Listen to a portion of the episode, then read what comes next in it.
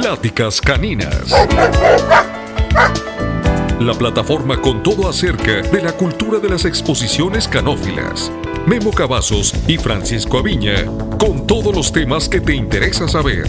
Iniciamos. Sean ustedes muy bienvenidos a este episodio número 13 de su podcast Pláticas Caninas. Un podcast que se una plática entre amigos, una plática informal en donde aportamos nuestros puntos de vista y tratamos de entretenerlos y contribuir a la cultura canófila en habla hispana. Memo Cavazos desde Phoenix, Arizona. Me complace mucho en saludarles y darle la bienvenida de manera reiterada. Igualmente, para darle la bienvenida a mi compañero en esta aventura, Francisco Viña, desde Chapala, Jalisco. ¿Qué onda, Memo? ¿Cómo, cómo estamos? Pues bien, un placer de estar aquí con los amigos. Sabemos que ha temblado en México, eh, sabemos de buena fuente por los reportes de nuestro siempre confiable Facebook que todos están bien, parece ser que los daños han sido mínimos y quiero mandarle un abrazo de manera breve, de manera concreta a nuestros amigos canófilos. ¿Algo más que comentar al respecto, Francisco? No, nada, que, que mala suerte, que siempre tiene tiemble en septiembre en Ciudad de México, pero que bueno, que muchos de nuestros amigos también. Sí, la verdad, es que vamos a verlo por el lado positivo, ¿no? Y el lado que el mexicano, que hasta de la muerte se ríe, estaba muy, muy pendiente de ese meme. Vengan a visitarnos con nuestro tradicional sismo de septiembre. Es la, ahora sí que va a ser el, el meme del día. Y bueno, pues hay que tomar las cosas con humor. Yo estaba hablando con, ayer por la tarde con mi amigo Celestino Duarte, a quien mandamos un saludo, eh, que él está en Morelia y que también se sintió. Estábamos eh, platicando de un perro de que una amiga le mandó para allá. Y, pues es más, Dime. Si más me equivoco, hace cuatro o cinco años, justamente por otro temblor en septiembre en Ciudad de México, se suspendió un expocal. Sí, a medio, a mitad del juzgamiento les tocó y les tocó salir corriendo a todos y después de que vieron que ya estabas más seguro regresar por los perros y fue un, un gran desastre. Pero bueno, en este podcast, podcast siempre optamos por estar positivos y ojalá que los daños no hayan pasado mayores. Un abrazo para todos, ¿verdad? Eh, recordándoles nuestras redes sociales, nuestro grupo de pláticas caninas, Agradecemos infinitamente el capítulo anterior de la correa y el collar correcto. Ha, tenido una gran aceptación. Se han quedado muchos con nosotros, con preguntas, con dudas, y los invitamos a que, a que lo sigan haciendo, ¿verdad? ¿Cómo has visto la respuesta, Francisco, en las redes sociales? Muy bien, eh, sobre todo el capítulo anterior del capítulo de Correas y Collares. Si mal no me equivoco, ha sido el, el capítulo con mayor aceptación en las primeras 24 horas. Esperemos que así siga y qué bueno que le está agradando tanto a la gente este proyecto. Sí, estamos muy contentos con la respuesta y les adelantamos que vienen más temas técnicos que vemos que es lo que más les ha gustado, cómo posar a tu perro, cómo mover a tu perro dentro del ring. Son temas que estaremos abordando antes de que finalice el año dentro de, dentro de nuestros capítulos consecuentes. Y bueno, para el día de hoy le tenemos un tema mm, sin duda especial un tema que tiene, como dirían en España, tiene mucha tela, es decir, que da mucho de qué hablar y que como todo lo que pasa en los perros, está sometido a la polémica y a la opinión personal de cada quien. Me refiero al tema de cómo vestirse dentro del ring, un tema que pues que cada quien tiene su perspectiva y para empezar, mi estimado Francisco, me gustaría saber cuáles son las directrices que tú tomas para, para vestirte dentro del ring. Para vestirte. No, no te vistes dentro del ring, obviamente te vistes afuera. Si te empezaras a vestir dentro del ring, imagínate el show que sería.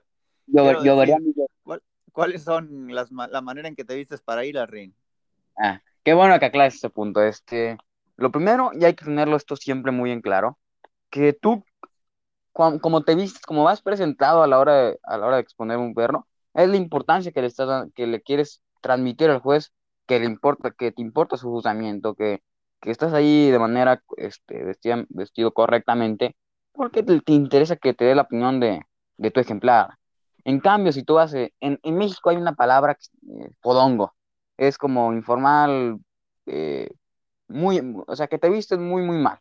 Entonces, si vas fodongo, ah, descuidado, sí, fodongo. Entonces, si vas fodongo, este, pues le das una impresión al juez de que, bueno, me tocas, me toca que tú me juzgues y pues ni modo, ya, ya que ya, ya estás aquí.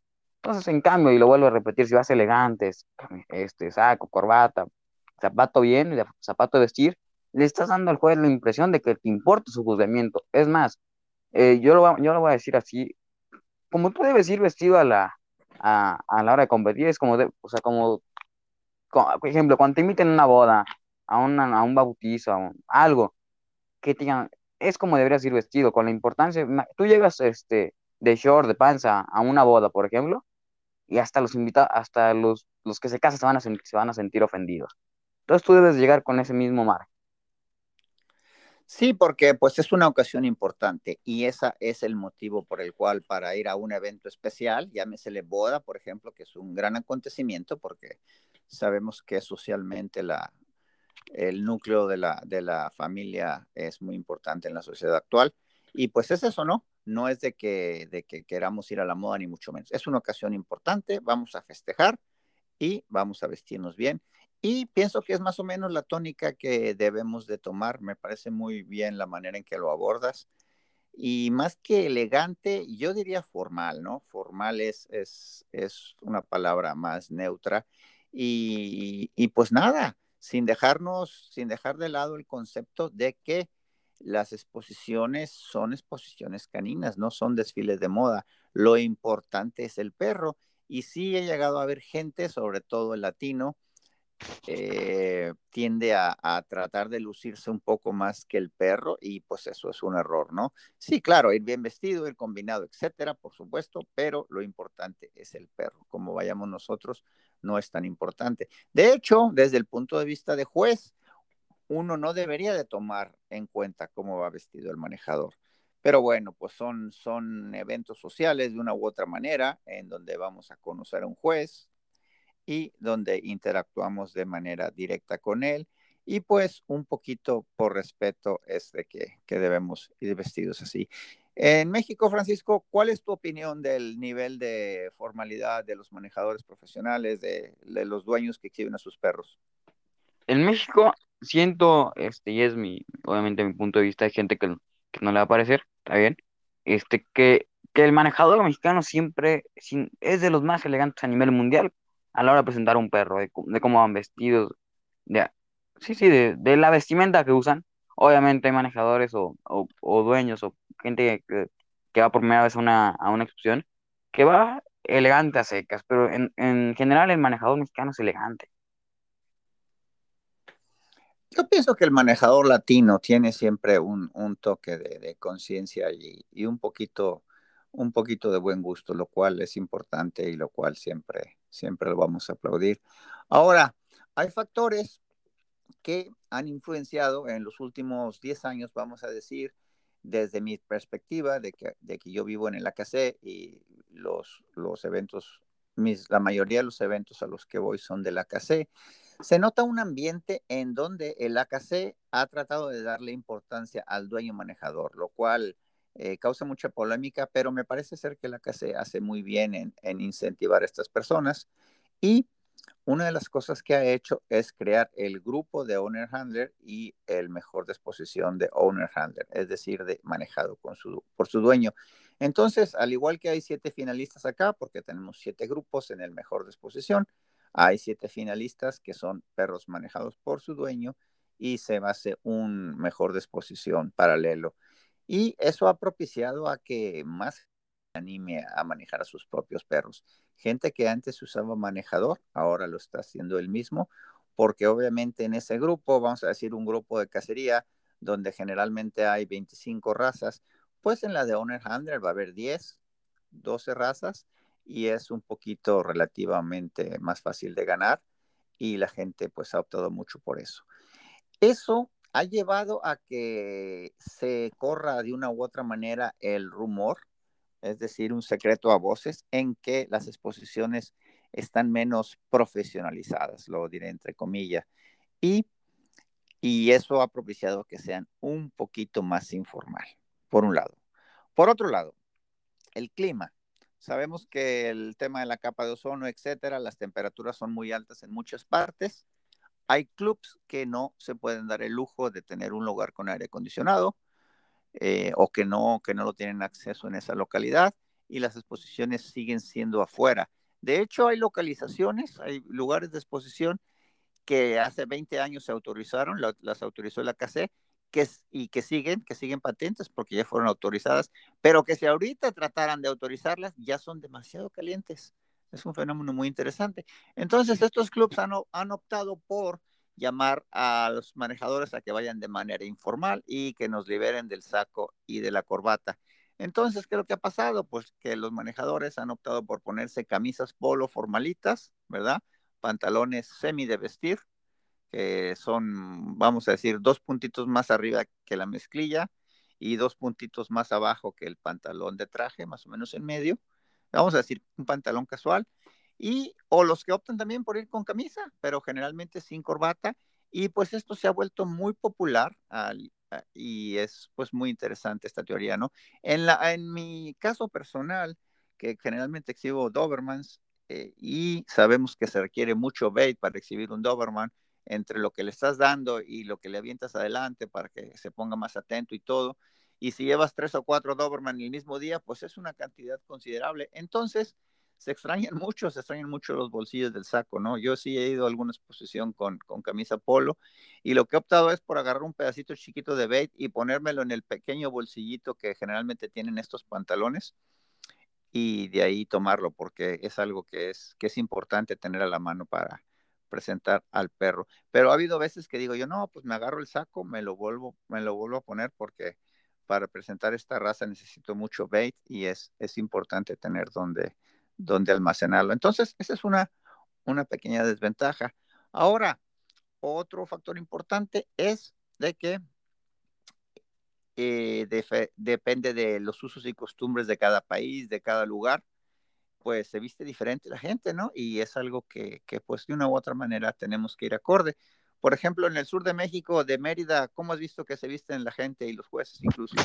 De Guayabera, de, de un, una, una camisa típica del sur de México, de Veracruz, de, de Cancún, de Mérida, de Tabasco, de, de Chiapas, se visten de Guayabera. Hay manejadores, se lo voy a decir, que sí prefieren usar el, el traje habitual, pero hay otros manejadores, incluso hasta los mismos jueces, y se vio en una exposición pasada que una en Tabasco, que el 90%, el 95% de los manejadores iban de Guayabera. Obviamente hay otros manejadores que por su estilo, por, por la moda que ellos quieren tener, se, se, se pone el, el, saco y la corbata, pero son ambientes de 30, 35 grados. No, y es válido, porque a fin de cuentas lo importante es el perro y mientras tú vayas presentable, pues ya estás del otro lado, ¿no? Y, y las usos y costumbres, por ejemplo, en Europa la, hemos visto las ocasiones que hemos estado por allá que son un poquito más informales, porque realmente la figura, yo siento, insisto, que es porque la figura del profesional está menos presente. Eso tiene un gran peso en esta situación. Pero lo mismo, lo importante son los perros. Tú cuando has estado en Europa, Francisco, en tus aventuras alemanas, ¿qué observaste por allá? Que sobre todo en el, en el Union Handler, porque fue pues, eh, donde más me fijé, era sobre todo más elegante. Obviamente va a haber manejadores españoles, franceses, eh, de Croacia, ¿no? Este, de otros países que, que van a ir elegantes, pero no, el, para, decirlo, para decirlo en un porcentaje, el 60% iban elegantes sport, por así llamarlo. Muy bien, ¿Y, y de Estados Unidos, cuando estuviste en Estados Unidos exhibiendo, ¿qué, ¿cuáles fueron tus impresiones? ¿Cómo se visten los juniors? ¿Qué nos puedes decir al, respecto? Tú y yo tenemos una anécdota de cuando me fui por primera vez contigo, ¿no? Ay, no, ya ni me acordaba, no pensé que lo fueras a sacar, ¿verdad? Me la aplicaste. Sí, este, pues, pues, ya que ya, ya, ya mejor, mejor me resigno, échatelo. Este, para ponerlos en contexto, eh, hace unos años, Memo, nos, Memo me invitó a mí a, estar con él una temporada en Estados Unidos. Eh, me acuerdo que, que, llegando, creo que, fue, creo que fue la primera vez que me fui contigo, fue en abril. Entonces llego, llego a, la casa de Memo en Phoenix y digo, oye, ¿me puedes cuidar mis trajes? Sí, cómo no, yo te los guardo. Y, y más, es ¿cuándo ya no los a Phoenix? A Los Ángeles, a City of Industry. Entonces ya estábamos, este, es más, justo al show, oye, trae mis trajes, sí, sí, los traigo. Llegando a, a, Los Ángeles, oye, trae, mis trajes, sí, sí los traigo. En el hotel, oye, pues mis trajes, ya para prepararlos para mañana. En la madre, así lo voy a decir, palabras sexuales, en la madre, los trajes. Entonces, por buena suerte, no sé, por, dije, por si las dudas, si, no se lo olvida, se me ocurrió meter este, en mi maleta un, un pantalón de mezclilla, eh, una camiseta eh, elegante de vestir y una corbata. Entonces, no, pues ni modo, mañana, y unos tenis, que eran mis tenis de diario, o sea, unos tenis eh, feyones, por así llamar. Es más, creo que eran hasta de fútbol, entonces no eran, no eran elegantes. Llegando a, dije, bueno, pues ni modo, con eso me toca competir. Tuve la fortuna, que el juez se fijó más en mi trabajo de cómo, que en lugar de cómo iba vestido que, me pude colocar los cuatro días de exposición en, la, en la reserva de mejor niño manejador de exposición. Siento de, los pocos mexicanos que, han, de los pocos niños manejadores que lo han logrado, mexicanos, eh, colocarse mejor que un niño manejador en Estados Unidos. Pero fíjate, fíjate que si no la diferencia de cómo, cómo va este el niño manejador mexicano, cómo va el niño manejador americano. Pues sí, me acuerdo mucho fin de semana, pero me acuerdo mucho de esa ocasión, pero quiero decir en mi defensa que ese mismo día en la tarde fuimos a la tienda y te surtimos de trajes. Andabas estrenando los demás días, así que tampoco es para que te quejes tanto. No, no, no. Esto, yo me acuerdo más de, de esa aventura, con, de esas aventuras contigo y de lo que pasó en el show. Ahora, ahora, pues el juez hizo lo correcto.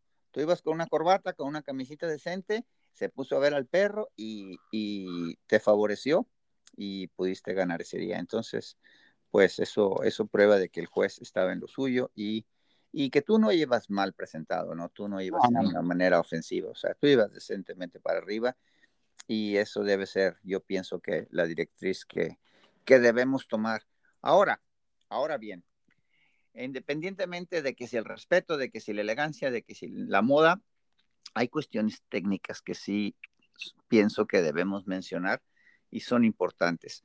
Eh, voy a mencionar un ejemplo. Cuando Spokane se realizaba en la ciudad de Monterrey, que sabemos que la federación lo hizo allá por cinco o seis años, una, una exposición de Rottweiler, una especializada, donde nuestro buen amigo Sergio Perea, a quien le mandamos un saludo y nos da mucho gusto de que sea un sobreviviente al, al COVID. Sergio, te queremos mucho y te mandaremos el link para que oigas este episodio. Él estaba juzgando en esa ocasión y llegó un manejador con un perro que sabíamos que era bueno, un perro no muy conocido, pero sí lo conocíamos los que manejábamos Rottweiler en ese entonces. Y me acuerdo muy bien, comentario aparte, que ese día yo me fui excusado. Yo tenía un perro muy agresivo que apenas lo tenía trabajando una semana y me atacó el perro y estuve en problemas en la pista y Sergio tuvo a bien decirme que por mi seguridad y por la de, todo, y por la de todos eh, dejar el ring y esa fue la historia de esa especializada. Pero bueno, volviendo al manejador que quería poner como ejemplo, era un perro bonito que se movía bien, que tenía buena cabeza, pero que nosotros sabíamos que tenía muy mala espalda. Llega el manejador de negro. Y entonces, ¿qué es lo que pasa? A la hora que terminaba la ida y vuelta, en lugar de ponerse enfrente a hacer el bait tradicional, él tomaba el collar con la mano derecha y se ponía detrás del perro. Entonces le hacía una sombra negra y la espalda se notaba mucho. ¿Verdad? Entonces, ese es un truco interesante cuando un perro no tiene buena espalda, vestirte del color y tratarla de disimular, tanto como cuando mueve como cuando lo tenemos posado, incluso cuando llegamos frente al juez, si te pones detrás, pues va a tener el mismo efecto.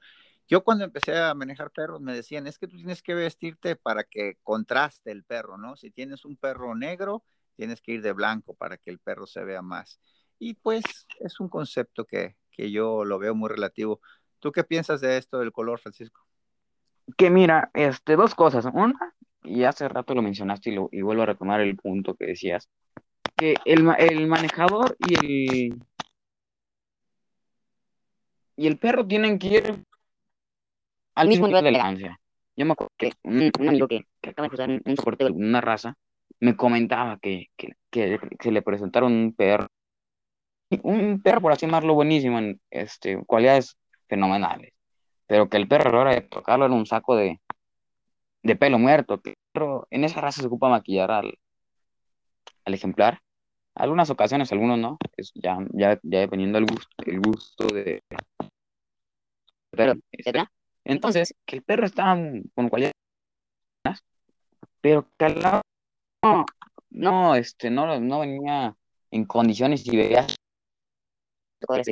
y ves al manejador con un elegante, todo impecable, pero el perro este, no, no contrastado, no, se veía la diferencia entre cómo iba eh, presentado el, el, perro y el manejador. Vienen claro. Primero, el, el, el que se va, el que es que van a juzgar al perro, no te van a juzgar a ti, no te van a juzgar a ti de cómo vienes vestido, te van a juzgar es al perro.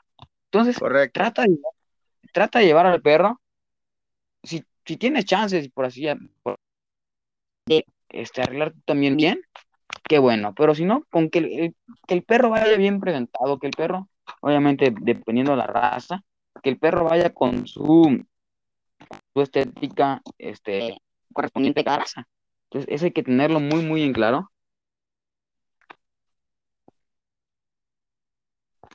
Que tú se puede robar. Yo me acuerdo que en un, un local de Guadalajara.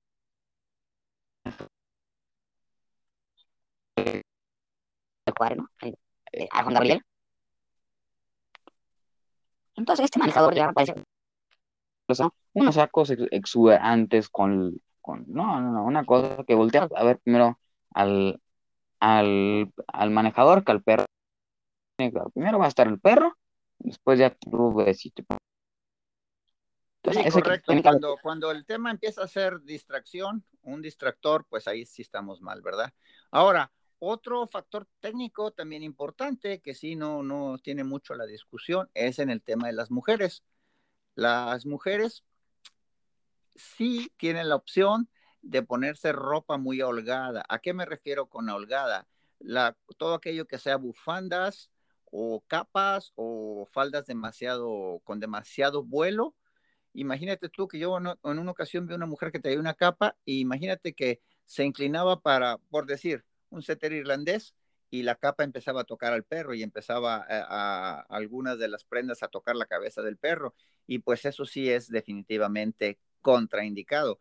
Lo mismo al mover, si alguien se presenta con una capa, con un abrigo de mangas muy anchas y a la ida y vuelta, pues va a ser muy, muy, muy distractivo del juez, ¿no?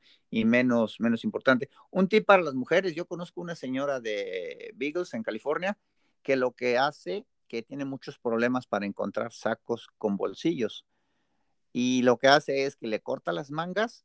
Ella dice que le pone un toque especial al tener las mangas tres cuartos y con, las, con la misma tela construye los bolsillos. Entonces, ese es un tip importante para todas nuestras oyentes que, que exhiban perros y que tengan trabajo encontrando sacos con bolsas. ¿Algo más, Francisco? ¿Qué, ¿Qué, nos queda por decir? Nada más, que ha sido un episodio muy, por así llamarlo, retroalimentativo que, que no salió tanto a ti como para a mí de, compartir puntos de vista. Esperemos que también a la gente le sirva. Sí, una reflexión interesante. Y repetimos, lo hemos dicho creo que como cuatro o cinco veces ya, nos hemos redundado un poco. no, es más, no es más importante cómo hayamos vestidos, lo más importante es la condición y el grado de entrenamiento que lleve nuestro perro para que se vea lo mejor posible. Eh, invitamos a nuestros amigos en que en los comentarios de este capítulo pongan la manera en que van ellos vestidos y no va a ser un concurso, pero esperamos que compartan con nosotros y sigan comentando y si les gusta el episodio lo compartan con sus amigos, ¿verdad? Eh, ¿Qué te parece, Francisco, si seguimos con temas técnicos? Yo sé que tenemos pendiente el tema de los juniors, que yo sé que tú echas fuego por, por hacer este capítulo pero vamos a dejarlo un poquito más adelante de la temporada. Pienso que cómo posar a tu perro puede ser un tema muy interesante y invito a nuestros amigos que el próximo martes se sintonicen con nosotros. Pueden poner en Google Pláticas Caninas y van a ver que está en varias plataformas de podcast. Y cuando vayan manejando para sus eventos, es la ocasión perfecta para oír nuestros podcasts, que tratamos de hacerlos lo más corto posible, aunque este se extendió un poquitito más, creo que ha sido uno muy interesante. ¿Tú qué opinas, Francisco? nada, esto quedó muy, muy bueno el capítulo. Esperemos que a la gente les guste y también que si nos pueden mandar alguna anécdota de que, por ejemplo, vamos poniendo ejemplo, este perro, porque tal, tal cosa, o tal, tal situación, eso también este, nos va a servir para empezar a, leer anécdotas de, la gente, eh, de, de, la gente que, que ya está en, en, el ambiente canófila o apenas va entrando. Sí, por supuesto, no solo comentarios, sino todas sus preguntas son bienvenidas. ¿Algo más que quieras agregar, Francisco? No, nada, nada, que, un fuerte abrazo a todos y esperamos que todos estén bien por el, por el sismo. ¿Y en tus redes sociales cómo te encuentran? En Instagram, Joavina27, en, Facebook, Francisco Aviña Barragán. Muy bien, amigos, pues esto ha sido todo por hoy. No sin recordarles que lo mejor está por venir. Cuídense mucho.